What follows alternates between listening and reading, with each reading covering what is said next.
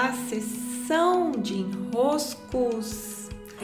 Aqui vamos nós ao som de Patufu, da minha época. Tempo, tempo, tempo. Mano velho, desenrosco de hoje. É sobre o tempo, esse tempo da natureza Vou ler para vocês. Adoro essa musiquinha. Eu vou baixar aqui o som. É. Ler para vocês o desenrosco de hoje. O enrosco, né? O enrosco é o seguinte: Sinto que meu projeto não está fluindo. Penso em novas táticas e não tenho o alcance que busco.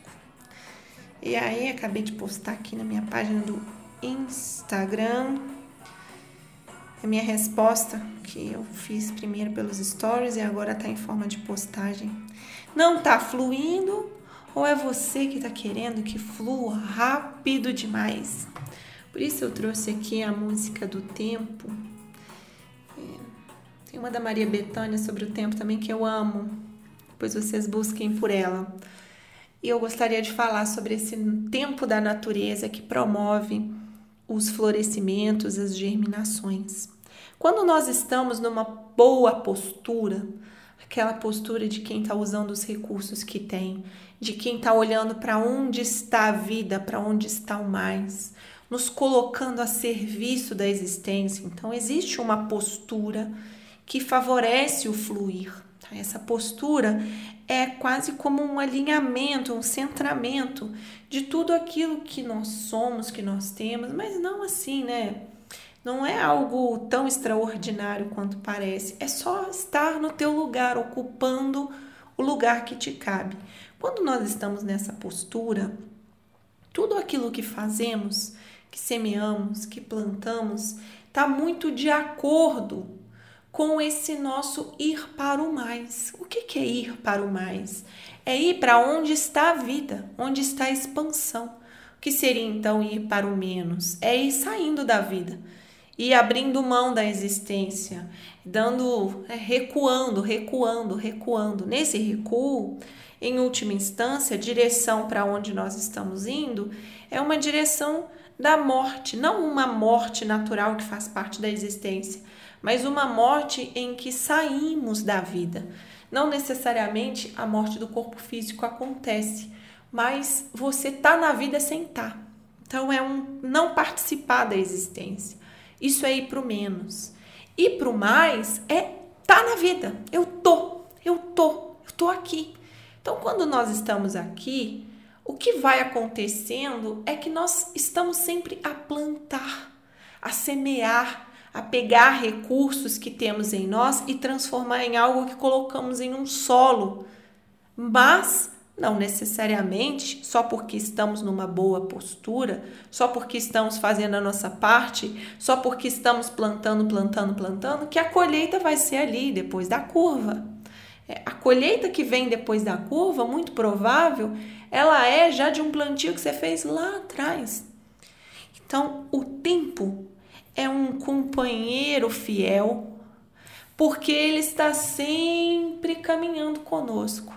Porém, nem nós trabalhamos para o tempo, nem o tempo trabalha por nós. Cada um precisa fazer a sua parte para dançarmos juntos a dança da vida. Então eu planto, mas o tempo dessa germinação, o tempo dessa colheita não é meu, não é do meu controle, não faz parte de algo que eu tenho como manipular que eu tenho como atuar sobre. E o que acontece muitas vezes na área do empreendedorismo, então respondendo aqui esse enrosco, é termos a falsa ideia de que os nossos plantios vão ou ter resultados de tempo igual ao que os outros estão nos contando que foram os seus tempos. A gente quer tudo assim. Quanto tempo você precisou para ter seus resultados? A pessoa já me pergunta: quanto tempo, hein, Paula? Você levou, às vezes o tempo que eu levei é muito longo para você. Às vezes o tempo que você vai levar é mais longo do que o meu. Como você quer comparar? Não dá para ter essa comparação. E com essa comparação, o que acontece é que nós olhamos e falamos: ah, não, se para ela foi um ano, para mim já tem mais tempo, não está rodando, então está dando errado. Quando na verdade é questão de estarmos dispostos a seguir caminhando naquele caminho, claro, lógico. Podemos fazer os ajustes, devemos fazer os ajustes, precisamos estar inseridos naquilo que a vida está nos mostrando como isso aqui tem que ser ajustado, isso aqui tem que ser transformado, isso aqui precisa de mais energia, isso aqui desse jeito aqui nem adianta ficar. Claro, é uma inteligência que vai nos fazendo ler os cenários e adaptando. Só que qual é o nosso questionamento? Ah, não. Já que não tá dando certo, então não é para mim. Já que não tá dando certo, então não deve ser esse o caminho. Já que não tá produzindo frutos, ah, então nem devo plantar, sabe? Eu nem vou plantar nada não.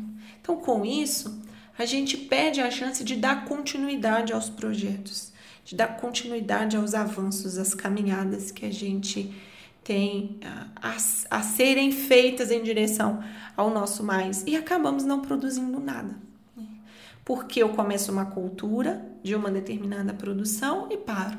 Eu pego outra, ah, não, não, não, não tá dando, não, paro. Ah, não, esse ano teve geada, não deu certo, paro. Ah, não, isso aqui. Então nada pode frutificar mesmo. Nada pode ser consistente desse jeito.